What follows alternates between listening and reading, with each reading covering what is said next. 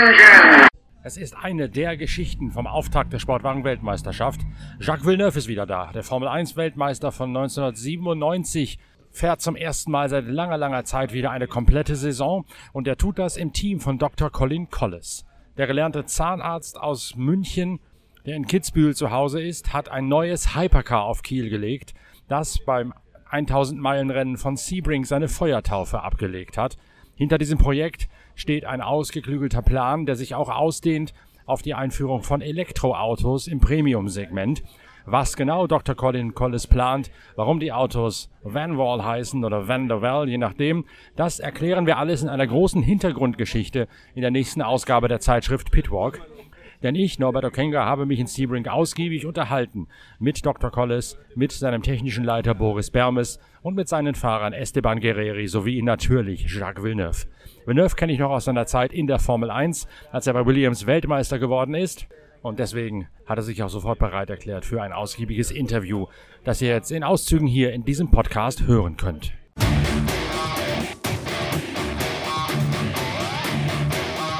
Wie kam denn der Deal zustande bei Collis bei Van Wall zu fahren? Oh, uh, just a chance uh, timing. I was having coffee with a friend and he called uh, Colin because he thought he was doing a car for Le Mans and he was testing in Barcelona. So I took the flight, went to test, and that's it.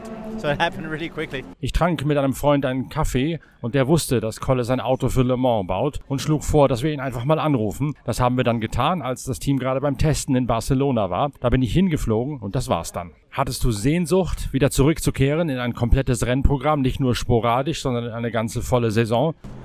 I've been racing in real cars all through the years, but always a few races here and there, never in a full program. That's what I meant. That's what I've been wanting to do for uh, uh.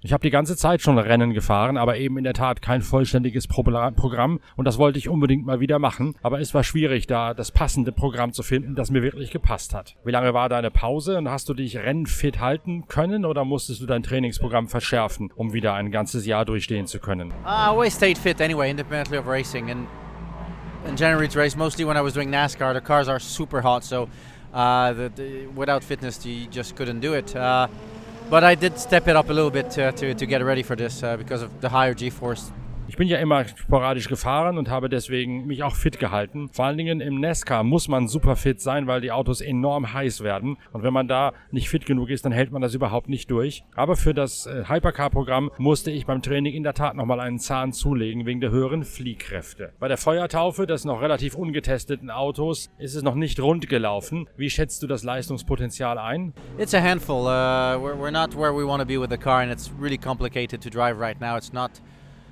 completely stable. So uh, just a lot of work. Uh, we still need to do a lot with the team. Das Auto ist noch ziemlich störrisch zu fahren und wir sind noch nicht da, wo wir sein wollten. Es ist sehr kompliziert zu fahren und wir wissen nicht genau, warum und wie wir das angehen sollen. Kannst du deine Erfahrung aus der Formel 1 mit einbringen und bringst du das Team damit nach vorne?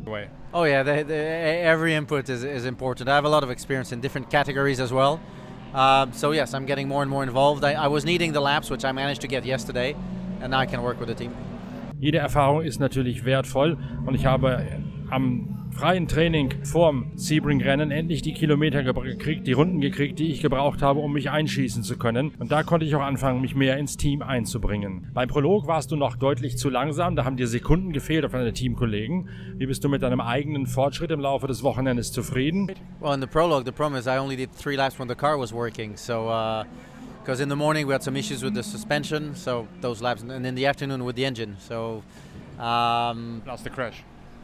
Yeah, plus the, the oh yeah the mishap with the with with the um, with the GT car. Um, so learning the car and the track at the same time here was a little bit too much. At least yesterday I could get a proper two runs, and that, that's what I was needing to get out on space, on, on speed. Naja, im Prolog habe ich nur drei Runden gefahren. Danach hatten wir Schwierigkeiten. Zuerst mit der Aufhängung und danach mit dem Motor. Und dann gab es auch noch eine Kollision mit einem GT-Auto ein Missverständnis. Da hat uns viel Tracktime ge gefehlt. Das habe ich natürlich gespürt. Wir versuchen hier das Auto und die Strecke gleichzeitig parallel zu lernen und das ist ein bisschen zu viel. Kennst du die Hintergründe des Projekts oder gehst du nur davon aus, dass ein gern mal als etwas verrückt beschriebener Deutscher dort seine Millionen ausgibt? No, the, uh, nobody just spends money just to, to, to, to be crazy. Uh, you know, the team the team's goal is to be competitive. Niemand gibt Millionen aus, nur um Verrücktheiten wahr werden zu lassen. Das Team möchte natürlich konkurrenzfähig werden, so wie man das von jedem anderen Team auch kennt. Und was ist realistisch? Wie lange wird das dauern? No idea. Right now, there's something we don't understand about the car. So if we can put our finger on it, then it will be fine. If we don't put our finger on it, then we'll stay at the back. Das kann ich nicht beantworten, das weiß ich nicht. Im Moment haben wir noch irgendeinen Hund im Auto, von dem wir nicht genau wissen, was er ist. Wenn wir es schaffen, da den Finger in die Wunde zu legen, dann wird schon alles gut werden. Wenn wir das nicht schaffen, dann bleiben wir am Ende des Hypercar-Feldes. Esteban Guerreri sagt in der Geschichte für die Zeitschrift Pitwalk, wo er genau dieselbe Analyse zum Besten gibt, dass Sebring als äh, sehr rumpelige Piste das Bild vielleicht ein bisschen verzerren könnte und dass später, wenn es auf normale WM-Strecken wie Portimao oder Monza oder Spa geht, mit glatterem Asphalt, dieses Problem dann nicht mehr auftrete, dass das Auto dann nicht mehr so störrisch zu fahren sei.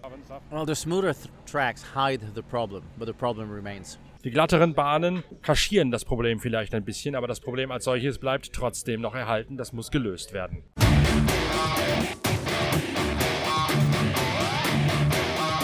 Offen wie immer also Jacques Villeneuve bei seinem Comeback im Vanwall-Team aus Greding in der Nähe von München. Alle Hintergründe zu diesem Team, zum neuen Auto und zum Projekt dahinter. Im großen Gespräch mit Dr. Colin Collis, mit Boris Bermes, mit Esteban Guerreri und Jacques Villeneuve lest ihr dann in der nächsten Ausgabe der Zeitschrift Pitwalk. Bis dahin, tschüss, schön, dass ihr dabei gewesen seid. Euer Norbert Okenga.